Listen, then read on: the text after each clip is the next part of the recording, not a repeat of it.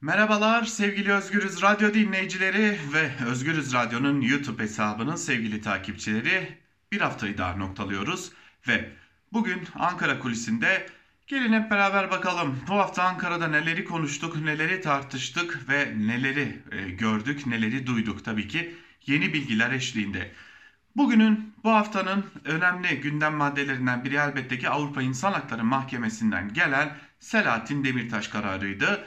Ee, aslında Ankara'nın da e, Demirtaş'ın avukatlarının da Halkların Demokratik Partisi'nin de AKP'nin de CHP'nin de MHP'nin de İyi Parti'nin de e, yargının da beklediği bir karardı. Avrupa İnsan Hakları Mahkemesi Büyük Dairesi Selahattin Demirtaş'ın e, Avrupa İnsan Hakları Sözleşmesi'nin 18. maddesi uyarınca aslında siyasi sahiplerle tutuklandığını, siyasi sahiplerle haklarının kısıtlandığını belirttiler ve derhal tahliye edilmesini istediler. Ankara bu kararı biliyor muydu? Evet, Ankara bu kararı en az bir hafta öncesinden biliyordu. E, malum e, artık ayında bir Türk yargıç var. O Türk yargıç daha önce Avrupa İnsan Hakları Mahkemesi'nin başkanıyla birlikte Türkiye'ye de gelmişti. Mardin'e gitmişti. Mardin'de kayyımı da ziyaret etmişlerdi. İşte o yargıç aracılığıyla aslında Avrupa İnsan Hakları Mahkemesi'nin ne karar vereceği aslında bir hafta öncesinden Türkiye'ye ulaşmıştı. Türkiye zaten bir hafta öncesinden bu kararı ayrıntılarıyla biliyordu. Bunu belirtmiş olalım. Tabi ne olacak şimdi? Bu karar bizi bağlar mı bağlamaz mı? Cumhurbaşkanı Erdoğan bağlamaz diyor. Ama hukukçular, gazeteciler e, bu karar bizi çok da güzel bağlar diyorlar. Siyasetçiler de hakeza. Aslında baktığımızda çok kısa bir özetle şunu söyleyebiliriz. Biz ülkemiz olarak Avrupa İnsan Hakları Sözleşmesi'ne imza atmış, Avrupa Konseyi'nin e, en başından beri yer alan bir ülkeyiz. Ve Avrupa Konseyi'ne bağlı olan Avrupa İnsan Hakları Mahkemesi'nin aldığı her karar Türkiye için, Türkiye'deki yargı için emir edici hükmündedir. Yani kesindir, tartışılamaz, uygulanması gerekir. Şimdi bizim geldiğimiz noktada artık biz Türkiye'de Avrupa İnsan Hakları Mahkemesi'nin kararı uygulanır mı uygulanmaz mı bunu tartışıyoruz. Şimdi burada bir parantez açalım ama. Ee, bunu belirtmeden geçmeyelim. Ee, Cumhurbaşkanı Erdoğan evet Demirtaş teröristtir dedi. Evet bu karar bizi bağlamaz dedi. Ee, Fahrettin Altun, e, İçişleri Bakanı Süleyman Soylu Demirtaş için terörist dediler. Bu karar bizi bağlamaz dediler. Ee, ama Ankara bu kararı bir hafta öncesinden öğrendiğinden beri aslında kara kara bir çıkış noktası arıyor.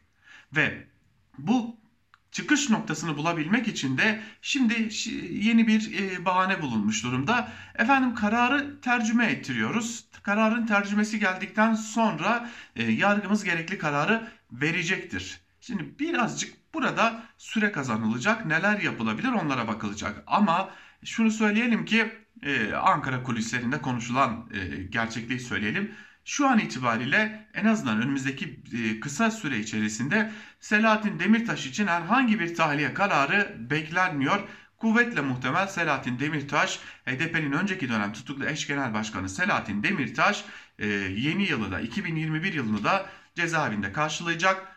Ardından biz ilerleyen zamanlarda bu karar bizi bağlar mı bağlamaz mı onu göreceğiz. Ama şunu söyleyelim Türkiye Mart ayına kadar bu süreci ilerletme çabasında yani Mart ayına kadar bir o zamana kadar gidelim ondan sonrasına bakarız niyetinde onu belirtelim. Bu hafta başka neyi konuştuk? Evet bu hafta bir de genel yayın yönetmenimiz Can Dündar'a verilen e, hapis cezasını konuştuk. E, hapis cezasının üzerine söylenebilecekler söylendi. Genel yayın yönetmenimiz yorumunda, özgür yorumda da yer verdi. Sadece şunu söyleyelim. Ankara bu hafta Almanya'dan e, bir talepte bulundu. O talebe de yanıt geldi ama şunu belirtelim ki bu zaten Ankara'nın beklemediği bir yanıt değildi. Ee, genel yayın yönetmenimizin iade edilmesini istedi Ankara, ee, iktidar daha doğrusu diyelim.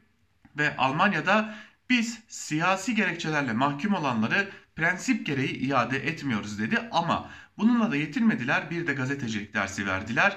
Türkiye'ye, Ankara'ya, AKP iktidarına Almanya e, bu hafta içerisinde bir de bir gazetecilik dersi verdi.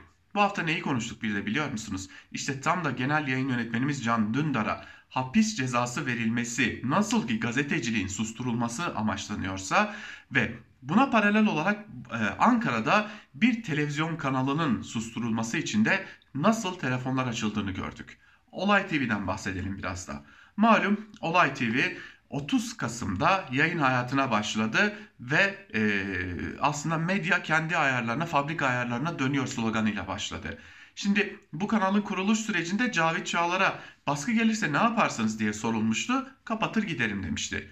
O baskı daha kanal birinci ayını doldurmadan geldi. Evet, Olay TV'ye bir telefon açıldı. Olay TV aslında telefon açılmasının sebebiyle başlayalım. Olay TV HDP'nin grup toplantısını kesintisiz bir şekilde yayınladı. Bu iş böyle olunca zaten ortaklar arasında bir gerilim yaşandı. Aslında Cavit Çağlar e, yönetime, kanal yönetimine yani yayından sorumlu yönetime şunu söyledi. Benim başımı neden belaya sokuyorsunuz? Ve Cavit Çağlar'ın bu çıkışının ardından ve Olay TV'de HDP'nin açıklamalarının yayınlanmasının ardından ve tabii ki yine Olay TV'de çalışan meslektaşlarımızın mesleki duruşlarının ardından ilkeli duruşlarının ardından Cavit Çağlar'a bir telefon gitti. Ee, kısa adı TMSF olan Tasarruf Mevduatı Sigorta Fonu hatırlatıldı Cavit Çağlar'a ve denildi ki eğer sen bu Olay TV'yi ya bizden yana getirirsin eğer bizden yana getirmeyeceksen de bunu bil ki senin şirketlerine el koyarız. Ve şöyle bir şart sunuldu. Denildi ki eğer Olay TV yoluna devam etsin istiyorsanız ve ey Cavit Çağlar sen de ticaret yapmaya, iş yapmaya devam etmek istiyorsan bir şartımız var. Bir, bağımsız bir kanal olmayacaksınız. İktidarın kanalı olacaksınız. Bunun için de Süleyman Sarılar'ı ve Nevşit Mengü'yü hemen derhal işten çıkaracaksınız. Bu işten çıkarmaların ardından da bizler size Star'dan, Ülke TV'den ve Kanal 7'den birilerini göndereceğiz. O göndereceğimiz isimleri de haber masasının başına geçireceksiniz. Yetmedi mi? Hayır yetmedi. Ee, gönderdiğimiz isimleri bir de ekran yüzü yapacaksınız. Böylelikle de e, bize yakın yayın yapacaksınız. Biz de size karışmayacağız dendi. Cavit Çağlar bu şartları kabul etti. Kulisi o, bilgi o. Cavit Çağlar'ın bu şartları kabul ettiği belirtiliyor. Ve bu şartları kabul etmesinin ardından da kanalda çalışan meslektaşlarımız hayır biz bunları kabul etmiyoruz diyor. Ve e, bir diğer ortağı, kanalın bir diğer ortağı da hayır biz bu şartlarda yayıncılık yapmayız diyor.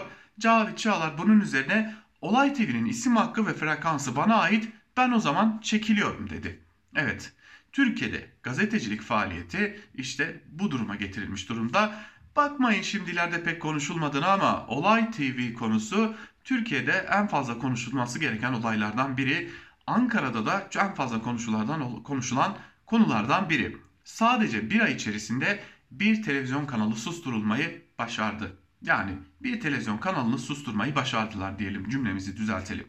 Evet sadece bir ay içerisinde bir televizyon kanalı daha susturuldu. Bu hafta biraz Ankara'da bunları konuştuk ama konuşmaya da devam edeceğimiz şeyler var elbette. MHP Genel Başkanı Devlet Bahçeli'nin İyi Parti lideri Meral Akşener'e evine dön çağrısı yapması, Meral Akşener'in de genel merkezimizdeki çalışmaları tamamladım, evime dönüyorum diyerek bir selfie paylaşması. Tüm bunlar aslında siyasette yeni bir gidişatın e, izlerini de taşıyor.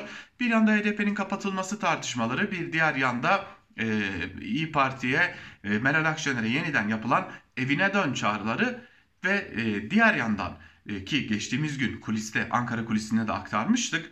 E, AKP'den gelen her seçim imasına darbe söylemi geliştirilmesi e, bize Türkiye'nin olası bir erken seçime adım adım gittiğini gösteriyor ve AKP'nin olası bir erken seçimde ne gibi bir yol izleyeceğini de gösteriyor.